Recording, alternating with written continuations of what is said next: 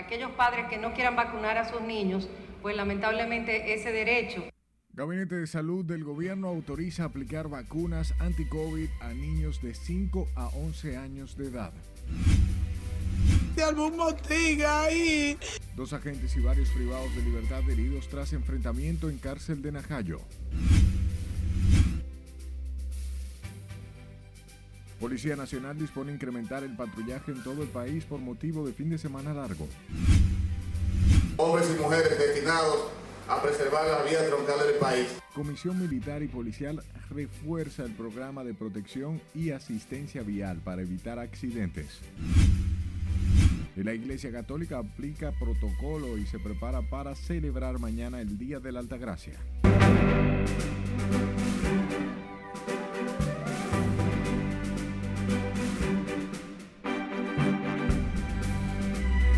Hola, informarse, buenas noches y bienvenidos a esta sumisión estelar. Como siempre, un honor llevarles información. De inmediato comenzamos y lo hacemos con el Gabinete de Salud del Gobierno, quien anunció que será a partir del 7 de febrero que iniciarán el proceso de vacunación a niños y niñas a partir de, los 5 años de edad. Ana Luisa Peguero está en directo con más detalles. Adelante, buenas noches.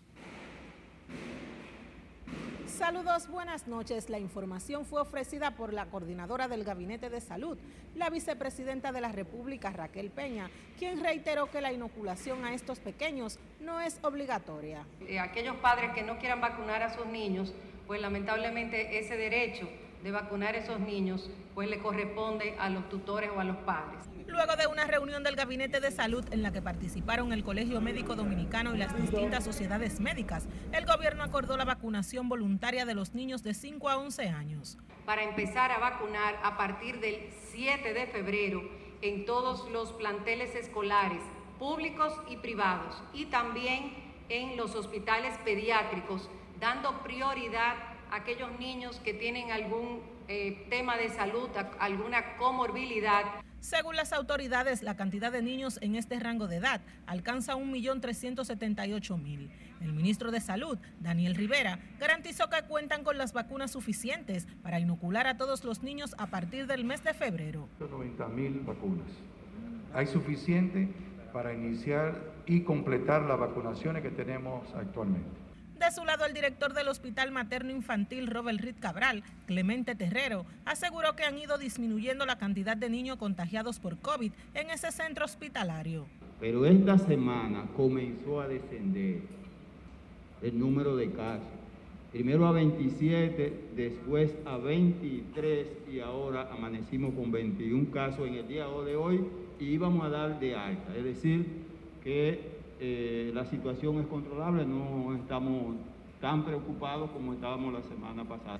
Asimismo, las autoridades destacaron que no habrá ningún tipo de restricción contra los niños que los padres decidan no vacunar. Los padres que decidan vacunar a sus hijos de 5 años contra el COVID-19 deberán firmar un documento que haga constancia de su aprobación. Desde el Palacio de Gobierno es todo lo que tengo yo retorno contigo al estudio. Gracias Ana Luisa por informarnos. Hablamos de los hospitales COVID en el Distrito Nacional que continúan con una tendencia a la baja a los ingresos por la enfermedad, lo que alivia a médicos que habían trabajado a toda capacidad con el rebrote de los casos asociados a la variante Omicron. Ahora, la preocupación de los médicos es la cantidad de pacientes envejecientes que están llegando a los centros. Madre Ramírez, con toda la información. Ahora mismo en la unidad hay un ligero eh, descenso. Los médicos que trabajan los casos COVID sienten un ligero respiro tras la baja en los ingresos de los afectados por la enfermedad.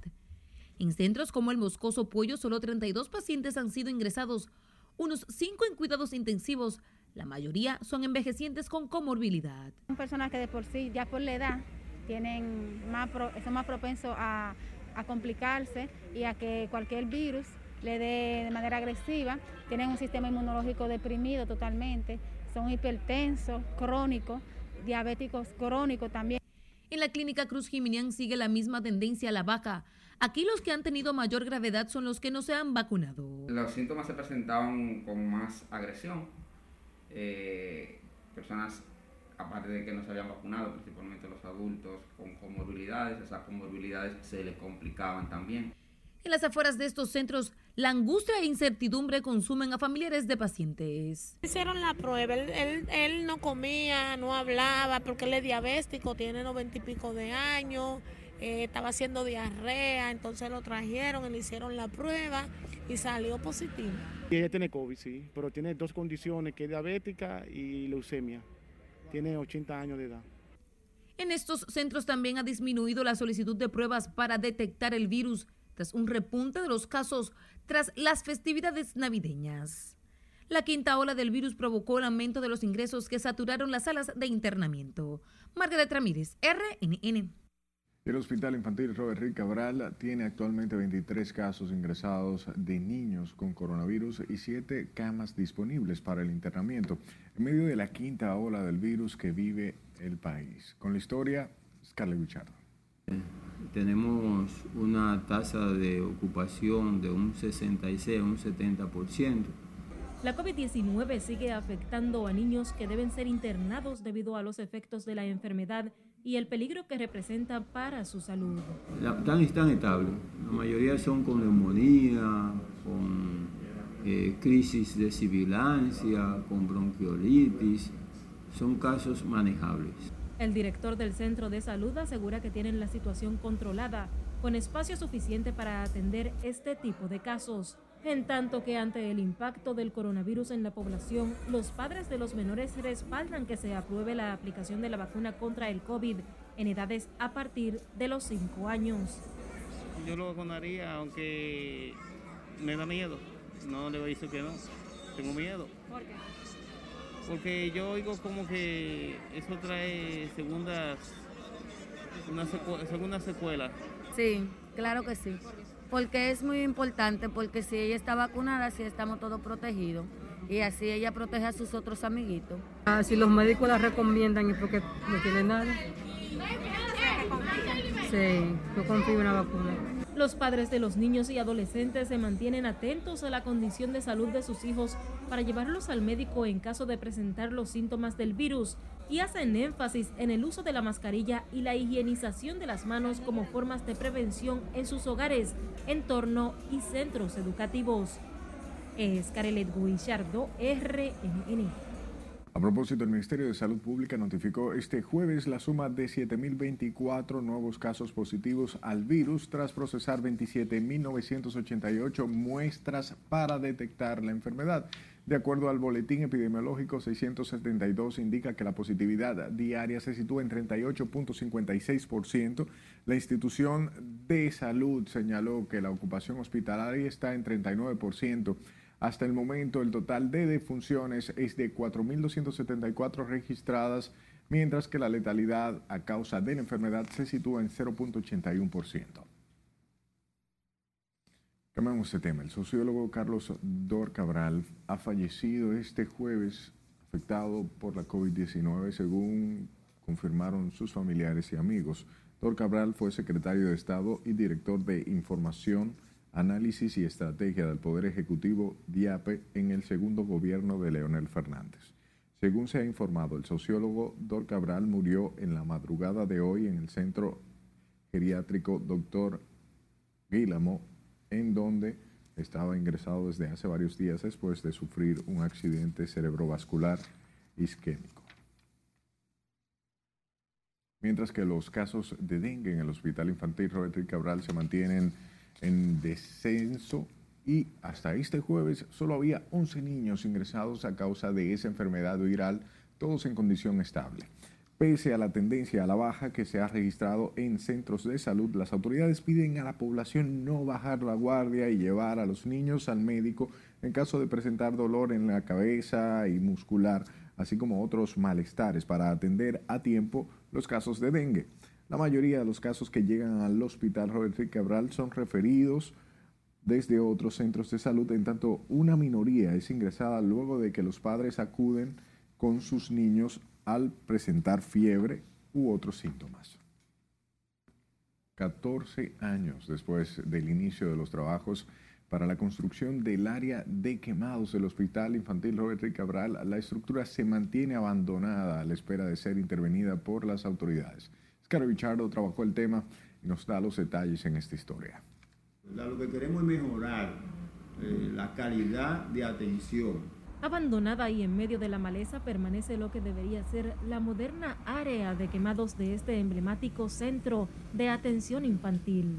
Es una prioridad. Ojalá algún sector, eh, algunos de los sectores eh, del país que tienen recursos nos apoyen en ese proyecto de realizar una unidad de quemado digna para la atención de los niños eh, quemados de la República Dominicana.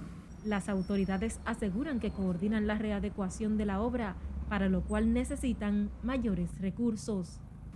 Ese proyecto lo enviamos al servicio, eh, es un proyecto bastante bueno y ambicioso, pero requiere de recursos para eso y no lo tenemos, ni el servicio ni nosotros. De manera que estamos esperando tener los recursos para hacerlo. Eso va a ser algo, es una prioridad. La situación preocupa a las madres que dicen ser conscientes del estado de esta estructura.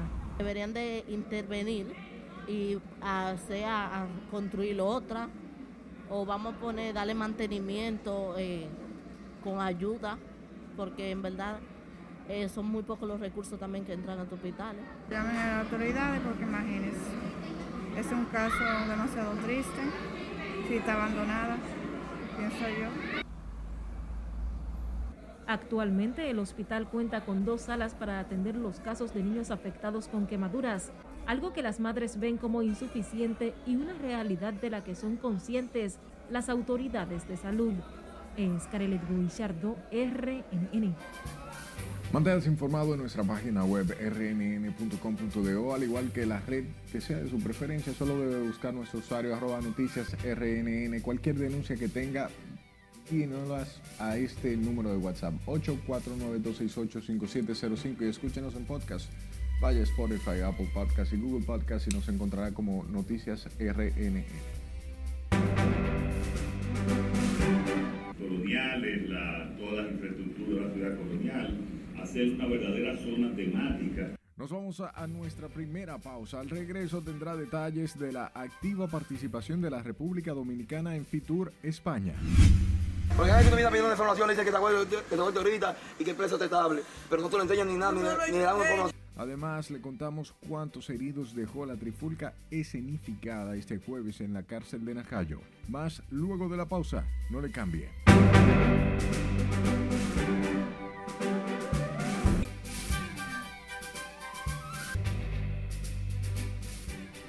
Las autoridades estadounidenses acusaron hoy a un ciudadano haitiano quien fue extraditado ayer desde la República Dominicana por su presunta participación en el asesinato del presidente Jovenel Moïse. Con esta información abrimos nuestra ventana al mundo con nuestra compañera Catherine Guillén. Las autoridades estadounidenses inculparon este jueves al ciudadano haitiano Rodolph Hart, de 49 años, de participar en un complot para secuestrar o matar al presidente haitiano Jovenel Moïse. Hart compareció este jueves por videoconferencia ante un tribunal de federal de Miami, donde una jueza le leyó los dos cargos en su contra, el de conspirar para cometer un asesinato o un secuestro fuera de Estados Unidos y el de proporcionar apoyo material con resultado de muerte. Ambos se castigan con una pena máxima de cadena perpetua. El Papa emérito Benedicto XVI fue duramente criticado por encubrir casos de abuso sexual contra niños en la Iglesia Católica Alemana en un esperado informe independiente publicado este jueves. Benedicto XVI, que fue arzobispo de Múnich entre 1977 y 1982, no actuó en aquel momento contra cuatro eclesiásticos sospechosos de abusos de menores, según dijeron los abogados en un informe ordenado por la Iglesia. Pasamos a Estados Unidos, donde una niña de 11 meses recibió un disparo en la cara por una bala perdida mientras estaba sentada en un automóvil estacionado con su madre. La bebé se encontraba en un asiento de seguridad dentro del vehículo cuando un sospechoso masculino en la cuadra comenzó a disparar. La madre de 32 años no resultó herida, pero la bebé fue declarada muerta en la escena. En Venezuela, el presidente Nicolás Maduro sostuvo este jueves una conversación telefónica con su homólogo ruso Vladimir Putin en la que le transmitió su rechazo a las campañas de provocaciones y manipulaciones contra Rusia, según detalló la Cancillería del país caribeño.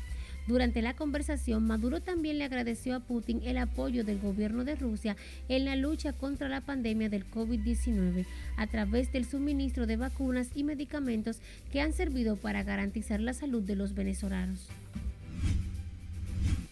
El mundo registró en la semana del 10 al 16 de enero 18.700 millones de casos de COVID-19, un aumento del 20% en relación con los siete días precedentes, según el informe epidemiológico semanal de la Organización Mundial de la Salud.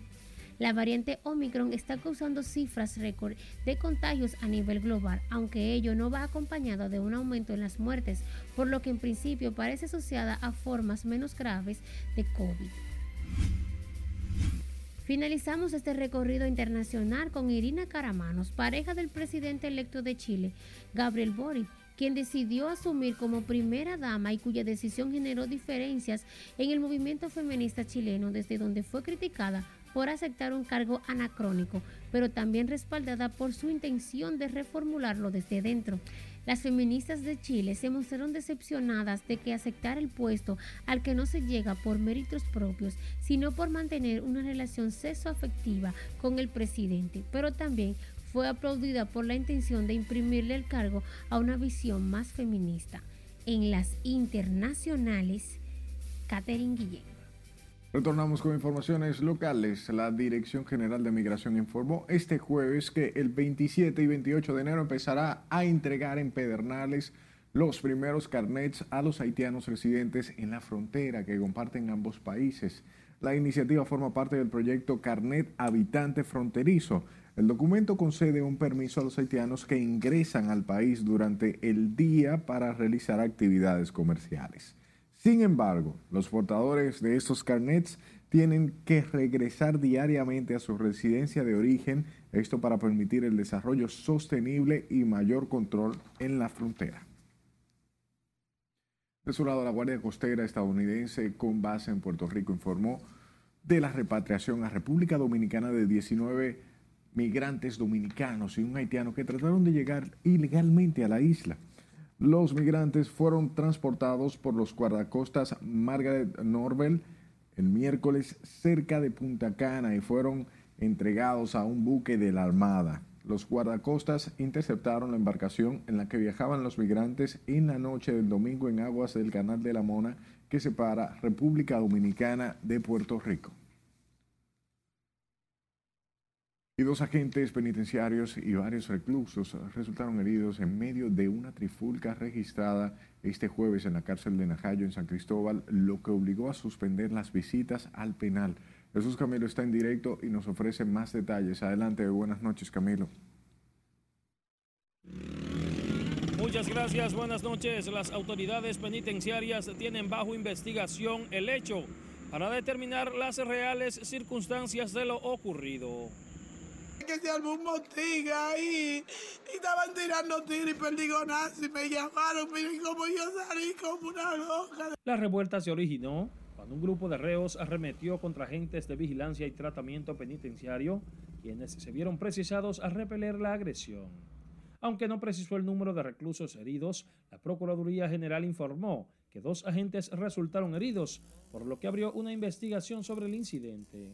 Me llaman esta mañana que había un motín entre los PTP que le entran a tiro y a perdigonazo. Yo estoy aquí desde las 9 de la mañana rogándole a ellos, suplicándole, ni aunque sea que por una llamada de WhatsApp yo escuche mi, lo que me dicen que este estable y otros me dicen que este herido. Esta no tiene control de, de estos presos no tienen control de ellos. ¿Sabes por qué? Porque cada vez que tú vienes pidiendo información, le dicen que te acuerdas que te ahorita y que el precio está estable. Pero no le enseñan ni nada, ni, le dan una información positiva a uno. Ya me lo partieron y ya Van varias veces que nosotros hemos venido con el mismo caso.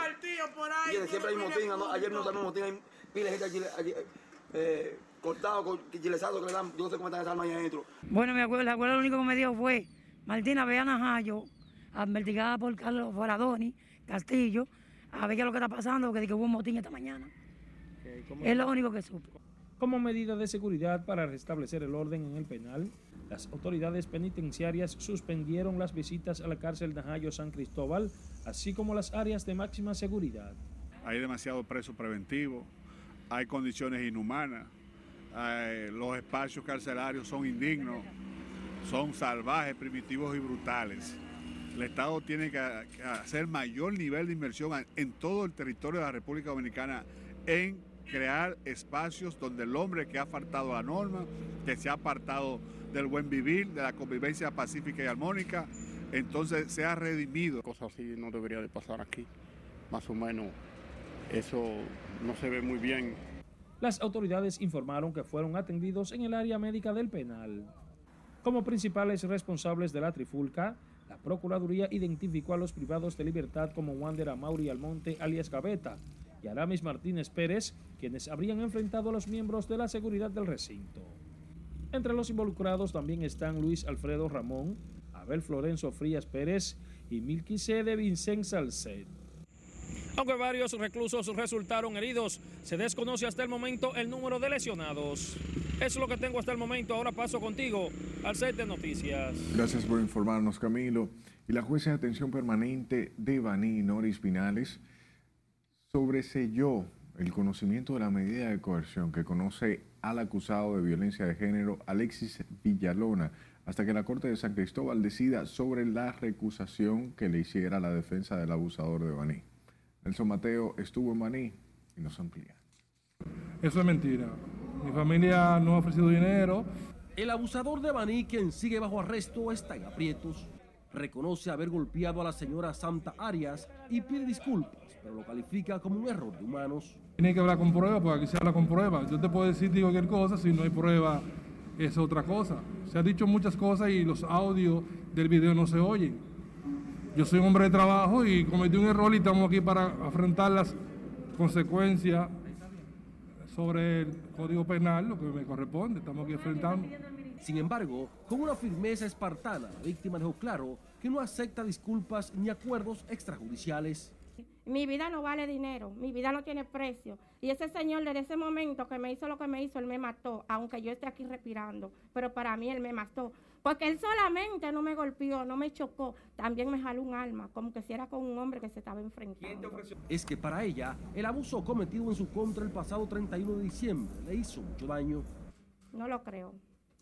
¿Usted va a llevar esto hasta las últimas consecuencias? Hasta las últimas consecuencias. Según él se sintió siendo hombre, golpeando a una mujer, chocándola, agrediendo, dejándome inconsciente, en donde se va en su vehículo y me deja tirada.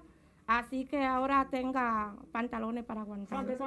La defensa del acusado de agresión recusó a la jueza que procesa a su cliente. Hasta ahora no nos ofrecemos ningún tipo de, seguridad, motivos por los cuales ya inclusive está, está depositada la formal recusación en perjuicio de quien va a presidir esta audiencia.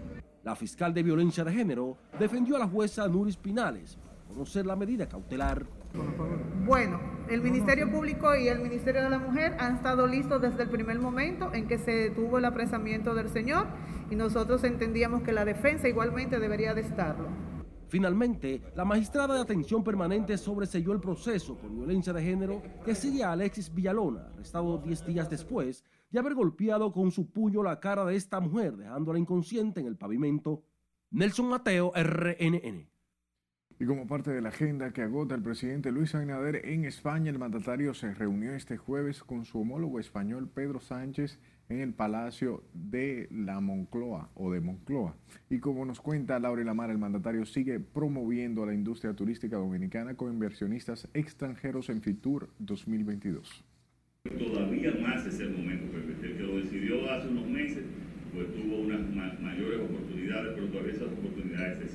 El presidente Abinader continúa impulsando el turismo dominicano en el importante evento mundial donde ha firmado varios acuerdos para el desarrollo del sector. Entre las ponencias que ha realizado el jefe de Estado dominicano en las actividades de FITUR, detalló los avances de los proyectos que se ejecutan en zonas turísticas del país. Estamos restaurando todas eh, las casas coloniales, la, todas las infraestructuras de la ciudad colonial, hacer una verdadera zona temática y también el gobierno está invirtiendo eh, aproximadamente unos 10 millones de dólares restaurando eh, casas coloniales y puntos estratégicos, que eso lo tenemos en el presupuesto de este año. En su agenda de este jueves, el mandatario se reunió con el presidente español Pedro Sánchez, con quien conversó por más de una hora sobre las bondades de República Dominicana. Son tres proyectos muy interesantes y lo más importante es que como nosotros lo promovemos, pregúntele a los que han invertido en República Dominicana, pregúntele cómo les ha ido, eh, pregúntele cómo los hemos tratado y eh, yo creo que todavía, y lo repito, en este momento, desde que nosotros asumimos hace 15 meses el gobierno, le dijimos, este es el momento para invertir. Al encuentro con su homólogo español, Abinader llegó acompañado del ministro administrativo de la presidencia, José Ignacio Paliza, y el embajador dominicano en España, Juan Bolívar Díaz. Fitur 2022 continúa hasta el domingo 23, pero está previsto que el gobernante retorne a la República Dominicana mañana viernes. Laurila Mar, RNN. Y pese al llamado del Ministerio de Educación y la ADP a los maestros a reintegrarse a las aulas, algunos centros educativos aún no han reiniciado la docencia presencial. Es el caso de la escuela Oscar Santana y del Politécnico Santa Ana en Gualey, que postergaron el reinicio de las clases para el venidero martes debido a que parte de su personal docente y administrativo está afectado de COVID-19 o influenza.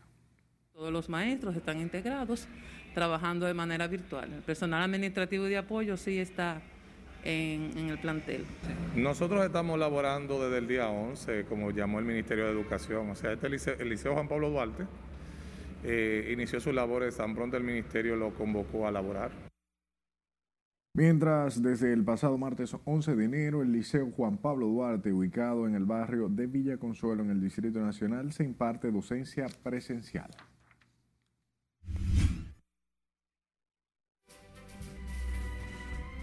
¿Favorece usted la venta libre en farmacias de pruebas antigénicas para la detección del COVID-19? Participe en nuestra encuesta del día en las redes sociales de Noticias RNN y con el hashtag RNN Pregunta. Estamos en Instagram, Facebook, Twitter y YouTube.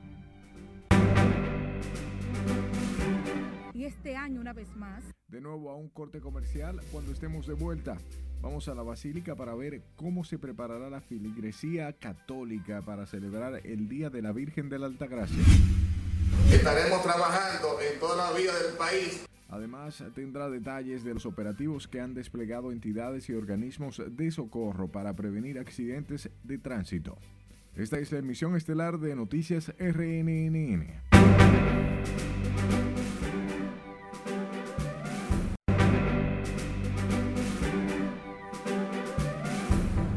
Gracias por darnos de su tiempo. Vamos a la provincia de la Altagracia, donde cientos de católicos viajaron desde este jueves al santuario de la Basílica de Higüey para venerar y adorar a la Virgen de la Altagracia a propósito de celebrarse mañana su día.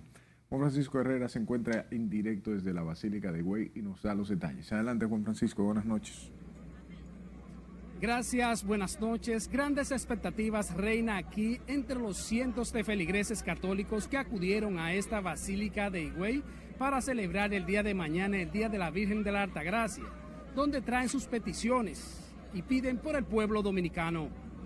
Parte de la feligresía católica viajaron hoy a esta Basílica de Higüey en busca de sanación ante la patrona del pueblo dominicano. Aunque la pandemia del coronavirus limitó el año pasado las celebraciones religiosas, este año todo es distinto. Acogiéndose a los protocolos sanitarios, el templo estará abierto para toda la feligresía católica. Nos llena de gran alegría poder celebrar estos 100 años, en primer lugar, de la coronación de la Virgen de la Alta Gracia.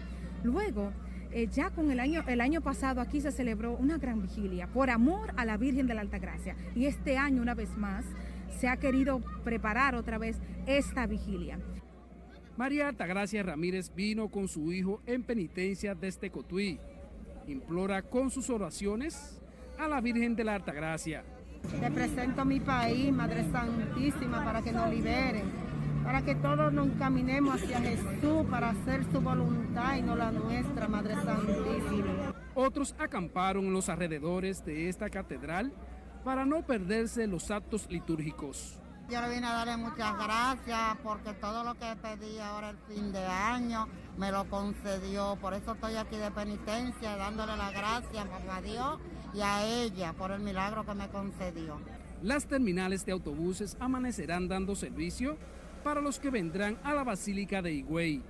Nosotros estamos preparados con un equipo de autobuses eh, y con un equipo de personal para dar servicio a todas las personas y vamos a trabajar hoy 24 horas. Nosotros amanecemos trabajando para darle el servicio a todas las personas que quieran venir aquí a nuestra, a nuestra ciudad. En todo el perímetro de la Basílica de Higüey se montó un dispositivo de seguridad y unidades de la defensa civil para garantizar la seguridad y salud de todos los visitantes. Se espera que continúen llegando cientos y cientos de feligreses católicos a esta Basílica de Higüey para participar en el Día de la Virgen de la Altagracia. Vuelvo contigo al estudio. Gracias, Juan Francisco. Y la Policía Nacional dispuso el incremento de las labores policiales durante todo el feriado para enfrentar y combatir la criminalidad en zonas metropolitanas y carreteras de todo el país. Tenemos en directo a Miguel de la Rosa con más detalles desde la avenida Sabana Larga en Santo Domingo Este. Buenas noches. Saludos, muy buenas noches. Efectivamente, en la antesala del fin de semana más largo de este año, la Policía Nacional busca evitar la ocurrencia de hechos delictivos. Los agentes de la policía están en las calles. Este jueves realizaron un amplio operativo de seguridad y prevención en diferentes sectores del Distrito Nacional. Sí, un aumento del patrullaje policial en la zona, porque la inversión de los negocios cada día aumenta más y el patrullaje tiene que ser superior al que había anteriormente. Fundamentalmente, patrullaje motor para detectar los motoristas que vienen en el barrio que no son de por aquí. Los policías realizaban labores de supervisión y prevención en parte del Gran Santo Domingo. Sin embargo, algunos ciudadanos entienden que ante el auge de la delincuencia, este operativo debe redoblarse en todo el territorio nacional. Se está patrullando, pero que pongan mano dura, mano dura. Sí, pero, eh, ¿Usted se siente un poquito más seguro ahora con el aumento del patrullaje? Bueno, yo no te puedo estar seguro porque yo no salgo de noche porque tengo miedo de salir. No sé otro. Se espera que el patrullaje se incremente a medida que inicie el traslado de ciudadanos hacia distintos puntos del país. En la intervención policial de este jueves participaron tanto alistados como miembros de las unidades élites de la institución del orden público. Esta es toda la información por el momento. Al retorno contigo al estudio. Gracias, Miguel. Y las paradas de autobuses que viajan al interior del país comienzan a activarse ante el éxodo de pasajeros que desde hoy se registra en las terminales por el largo asueto del Día de la Altagracia y el natalicio de Juan Pablo Duarte, cuyo feriado será el próximo lunes 24. Laura Omar nos cuenta. Sí, ya comenzó a activarse, ya también las aguas se están llenando rápido ya. Desde tempranas horas de este jueves, decenas de pasajeros que se desplazan al interior del país llegan a las terminales para aprovechar el largo feriado. Las paradas más activas son las que viajan a la región este, ya que muchos devotos de la Virgen de la Altagracia cumplen la tradición de celebrar su día en la Basílica de Güey. Estoy viniendo aquí a, a las Basílicas, a la Higüey del año 1984, pero un milagro que la Virgen me concedió a mi hija. A, a visitar a la Virgen, a, a uno para pa hacer momentos, participar, ya que uno tiene los cholitos, le prende velón, ya usted sabe. ¿Tradicionalmente hace estos viajes usted? Yo voy todos los años. Los encargados de las terminales de autobuses aseguran que no se ha alterado el precio del pasaje y mantienen los protocolos sanitarios por el COVID. Eh, eh, los pasajeros están, o sea que ha aumentado mucho eh, comparativamente con otro día. Eh, está saliendo mucha gente ya porque la gente está yendo ya a la basílica para la promesa y las cosas. Están ¿Y el precio del pasaje? Mientras que en el operativo Altagraciano, denominado este año Conciencia por la Vida 2022, las autoridades han desplegado más de 5.000 colaboradores de los organismos de socorro para asistir a los viajeros ante cualquier emergencia. Laurila Mar, RNN. De su lado, la Comisión Militar y Policial del Ministerio de Obras Públicas dispuso este jueves el reforzamiento de las unidades del programa de protección y asistencia vial en las carreteras para evitar, evitar accidentes por el incremento de tránsito durante el asueto del Día de la Altagracia y el natalicio del patricio Juan Pablo Duarte. Catherine Guillén nos pone el tanto. Hombres y mujeres destinados a preservar las vías troncales del país. El operativo incluye 322 patrullas de carretera, 2.406 militares, 36 ambulancias, 5 camiones de extracción y rescate, 36 grúas y 17 talleres móviles. Ocho patrullas de seguridad y unidades motorizadas estarán diseminadas en carreteras y autopistas del país. Por eso hemos hecho un despliegue especial en esta zona. Obviamente estaremos trabajando en toda la vía del país reforzándola y reorientando los equipos donde mayor pueda auxiliar a los ciudadanos. El operativo inició este jueves y concluirá el próximo lunes a las 8 de la noche. Esto con la intención de aumentar los niveles de seguridad en las carreteras, prevenir accidentes de tránsito y ofrecer asistencia vial a los ciudadanos. Las vías troncales específicamente, todas las, las camionetas de gestión operativa de Ciudad Ciudadana también han sido colocadas y reorientadas en ese equipo de 322 camionetas. Los equipos de triplicación, dada la vulnerabilidad de la zona y la gran cantidad de vehículos que se van a desplazar, tendremos específicamente tres en ese lugar apostados en las inmediaciones de la Cueva de la Maravilla, también en Punta Cana y en Codaxa. El Centro de Operaciones de Emergencia apoyará el operativo con la asignación de unidades de emergencia y medicamentos, personal de salud en la Basílica Nuestra Señora de la Altagracia, el Santo Cerro y la Virgen de Casabito. Catherine Guillén, RNN. Viajemos a Santiago, donde la Iglesia Católica preparará un plan para mantener el distanciamiento y evitar contagios de la COVID-19 durante la celebración este viernes del Día de Nuestra Señora de la Altagracia. Junior Marte nos pone al tanto.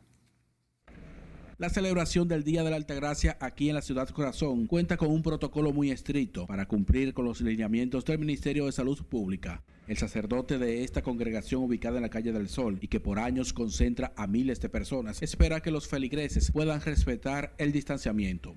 Vamos a celebrar en grande, pero con todo respeto de, de protocolo del Ministerio de la Salud. Vamos a mantener la distancia social. Algunos feligreses que cumplen con la novenaria del Día de la Altagracia elevan oraciones al Todopoderoso y a la Virgen para que las autoridades dominicanas puedan enfrentar con éxito el coronavirus. Que nos libere de esa pandemia, no aquí solamente, sino en el mundo entero, porque estamos sufriendo. Debemos ser conscientes por todos, por todos. Mira cómo estamos ahora. Trabajo, estudio, no hay nada. Entonces, por Dios, vamos a cuidarnos la patrona de nuestro pueblo, donde muchas personas le debemos, le debemos muchos favores porque es milagrosa, es nuestra madre, es todo. Ante el largo feriado, la Defensa Civil informó que mantiene un personal que podrá asistir a las iglesias y a otros lugares este fin de semana. Estamos trabajando en las iglesias que nos invitan por la cantidad de feligreses que, van a esos lugares. La Iglesia de la Alta Gracia en Santiago durante todo el día lleva a cabo diversas actividades en conmemoración al Santoral Católico. En Santiago, Junior Marte, RNN. Y sepa que la Oficina para el Reordenamiento del Transporte informó la suspensión parcial en su servicio en la línea 1 del metro para la realización de trabajos que permitirán agilizar los avances de la obra. Se trata del proyecto que duplicará la capacidad del metro donde el sistema metro podrá operar con trenes de seis vagones en vez de tres como hasta ahora. Por tal motivo, las operaciones se suspenderán parcialmente desde el sábado 22 de enero a las 3 de la tarde y hasta el lunes 24 a las 2 de la tarde desde la estación Máximo Gómez hasta la estación Mamatingo. Hablemos del incremento en los precios de los combustibles que mantiene desesperado a los choferes del transporte público de San Juan, quienes analizan la posibilidad de aumentar la tarifa de pasajes en los próximos días. Julio César Mateo nos presenta la historia. Los hombres del volante alegan que la carestía en los derivados del petróleo están afectando significativamente su producción. Bueno, Lidia, nos ha afectado en todo momento y en todos los casos.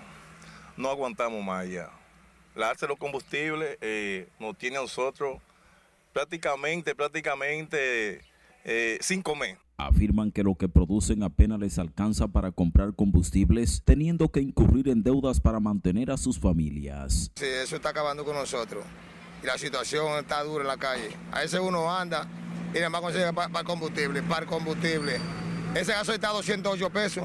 Los choferes del transporte interurbano de San Juan afirman que a pesar de los aumentos registrados en los combustibles siguen cobrando 25 pesos, lo que tendrá que ser aumentado en los próximos días. Vamos que ver en la obligación de aumentar, quedan 5 pesos, 10 pesos al pasaje, porque nosotros no, tenemos ayuda ni del, gobierno porque no tenemos combustible subsidiado ni nada de eso. Esperan que el gobierno amplíe el subsidio a los transportistas para evitar que estos vayan a la quiebra ante los altos precios de los carburantes. Tendríamos que hacer un pequeño, una pequeña alza de, de los pasajes porque no aguantamos. La mayoría de los vehículos del transporte interurbano en San Juan funcionan con gas licuado de petróleo, el que en la actualidad se cotiza a 144 pesos con 10 centavos el galón. En San Juan de la Maguana, Julio César Mateo, RNN.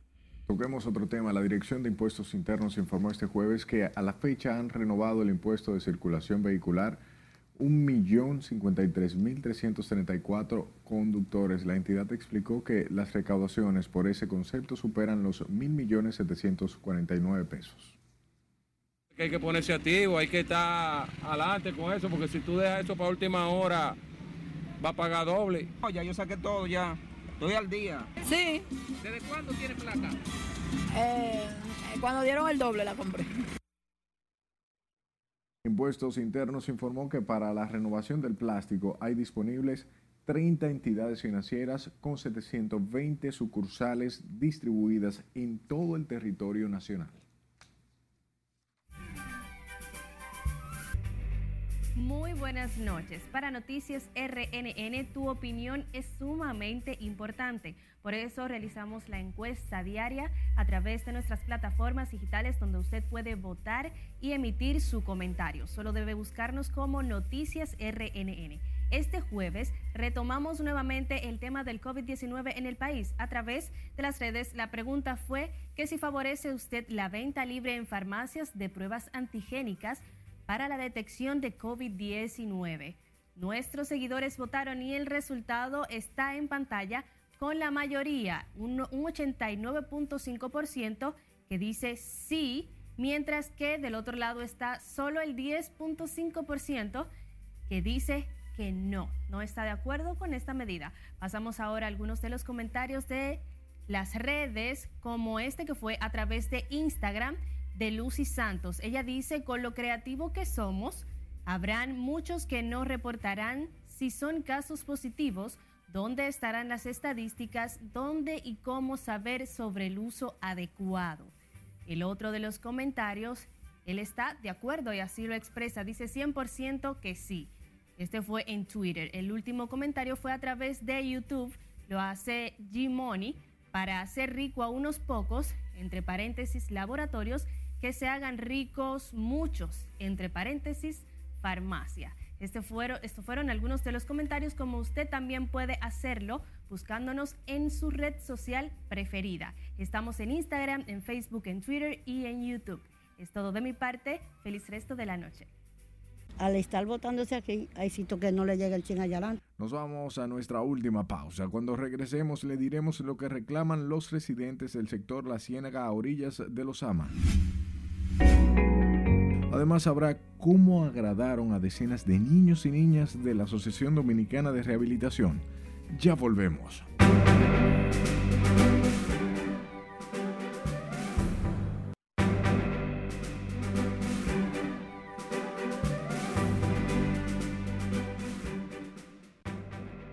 En el Estadio Quisqueya, Juan Marichal, este jueves estuvimos siendo testigos del nuevo sistema de luces. Allí, varios protagonistas de la Serie del Caribe y de nuestro deporte rey, el béisbol, nos comentaron varias cosas. Escuchemos. Y es la primera de las acreditaciones entregables. De hecho, hay que decir que por el esfuerzo que ha hecho tanto Lidón como Confederación, es la primera vez que 10 días antes de que inicie el evento estamos ya con las acreditaciones listas para entregar. Que este sistema de luces eh, alumbra el doble de lo que aquí teníamos. Fue una promesa del presidente y hoy la estamos cumpliendo. De las cosas que el presidente puso desde el principio es que en cualquier esquema que se hiciera para montar la Serie Caribe se garantizara a sacrificio que fuera. Y en este caso está habiendo eh, sacrificios de la Confederación, de la Liga y de eh, los comercializadores. Sacrificar lo que fuera necesario para que el pueblo dominicano pudiera venir a ver el béisbol de la Serie Caribe. Vamos a tener una Serie del Caribe con ese criterio exitosa, la Serie del Caribe edición 64. Y creo eh, quizás con comisionado no debería decirlo tan descarnadamente, pero va a haber un antes y un después de esta serie del Caribe aquí en San Yo creo que estamos preparados para eso, eh, ministro, y vamos a hacer quedar bien no solamente a nuestra organización y a Ligón, sino vamos a hacer quedar bien al esfuerzo que usted ha hecho. 1966. Ciento, atención, 134 luces de LED estarán iluminando el Estadio Quisqueya Marichal, sustituyendo las casi 350 anteriores. Estas luces de LED fueron probadas, tienen el doble del lumen que tenían las anteriores y superan los parámetros de grandes ligas. El lumen es 1500 y las actuales están por 1900, tanto en el home plate como en las bases y los jardines. Aplausos a todos los que tienen que ver con el nuevo sistema de iluminación en el Estadio Quisqueya. Es de día cuando prenden esas luces en el coloso del ensanche La Fe. Ocho días antes de comenzar todo, el estadio está presto y listo para jugar en la Serie del Caribe. Y no pudo caer mejor, aunque suene feo, la descalificación del Licey, porque se trabajan las 24 horas sin ningún tropiezo, porque no hay juegos. No se sientan mal, pero es la verdad. Es la verdad. El sistema de iluminación prende y apaga en fracción de segundos. Se acabaron los retrasos en el juego porque hay que esperar que se calienten las luces. No. Además, esto va a llevar a mejor televisión, mejores imágenes y mejor actividad o actividades antes de los juegos, tales como bailes, presentaciones, etc. Y hablando del béisbol, atención a los ñoños. El cuadrangular de Marcelo Zuna generó tanta incomodidad en San Pedro de Macorís que por alguna razón la transmisión de las estrellas orientales decidieron censurar la celebración de los gigantes con el selfie en el home. Eso no se hace. Ese sí salió. Pero eso no se hace. No se hace eso. Cuando llegó Marcelo Zuna a hacerse su selfie, que es parte del show, enfocaron al pitcher. ¿Quién quiere ver al pitcher? Le acaban de dar un palo. Y después enfocaron a los jugadores. No, eso es bajeza. Es una falta de respeto. Pero yo se lo pongo. Es el selfie de tercera base. En Colombia se están haciendo selfie cuando da un ron y Marcel está aquí. Ese fue el selfie que no dejaron salir. Ese fue el selfie que le dolió. El que quilló a las estrellas. Usted no quiere que se hagan selfie. Hágale out. Hágale out. Mientras tanto, que cada quien disfrute sus logros en el terreno sin generar polémica ni mucho menos.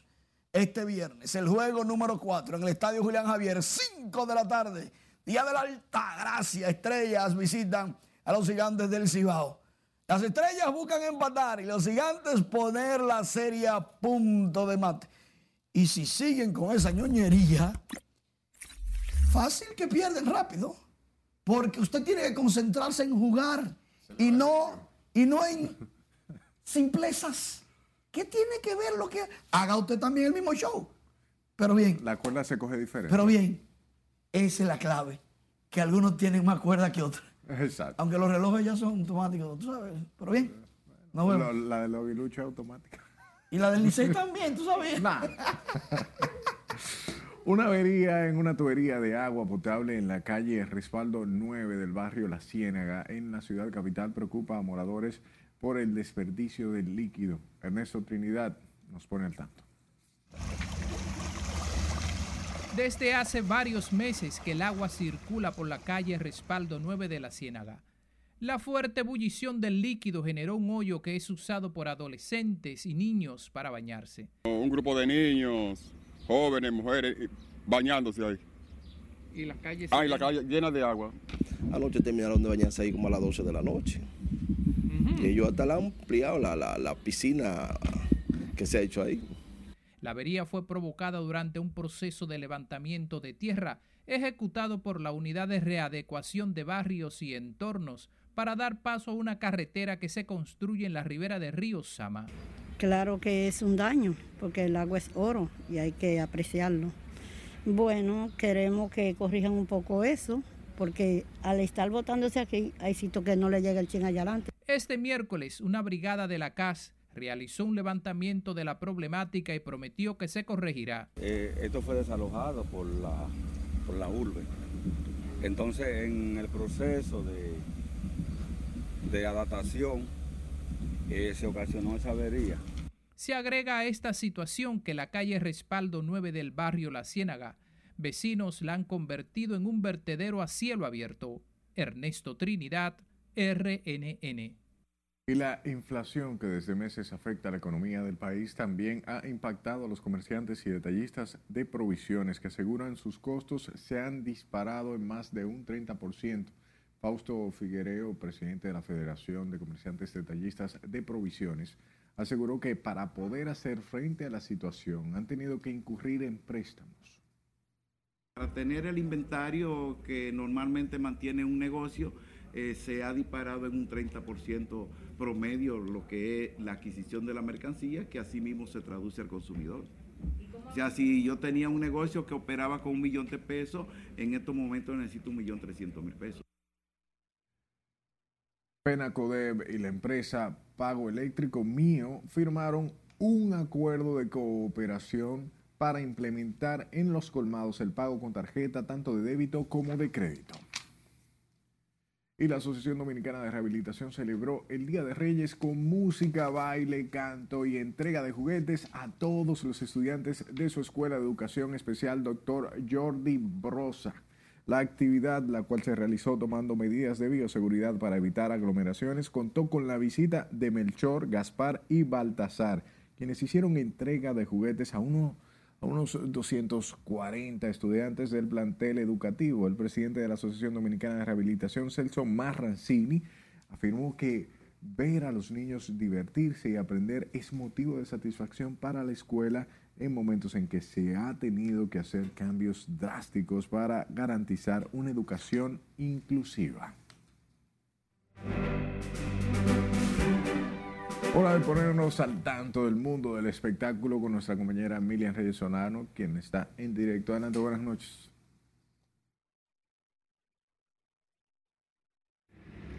Gracias, muy buenas noches.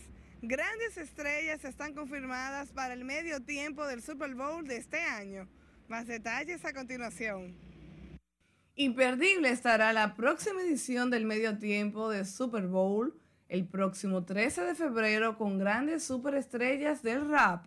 Un épico tráiler de 3 minutos con 48 segundos con grandes expectativas fue estrenado hoy jueves donde participan Dr. Dre, Snoop Dogg, Eminem, Mary G. Blige y Kendrick Lamar.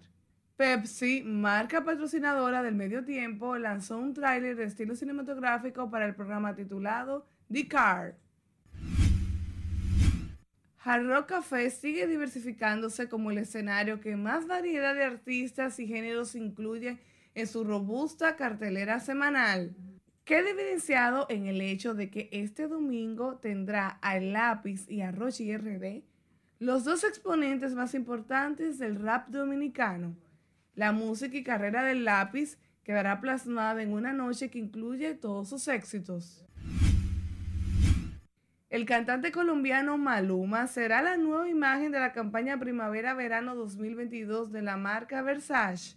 El intérprete y amante de la moda compartió algunas imágenes donde aparece con diferentes estilos y una de ellas acompañado de su perro Buda. Y la cantante y compositora puertorriqueña Cani García nos cautiva de nuevo con la vibrante fusión de letra y música que la caracteriza en su nueva canción Aguaite Coco. El sencillo se encuentra disponible en todas las plataformas digitales y el video musical se puede disfrutar a través de su canal de YouTube. Al ritmo de bomba puertorriqueña, Aguaite Coco es tan refrescante como su título, deleitándonos con la sobresaliente interpretación de Cani al igual que su historia. La calidad musical de Cani García es incuestionable. Cada lanzamiento es una prueba de su gran talento y versatilidad. Hasta aquí diversión feliz, fin de semana largo. Gracias Miriam por las informaciones y a usted por su atención. Buenas noches.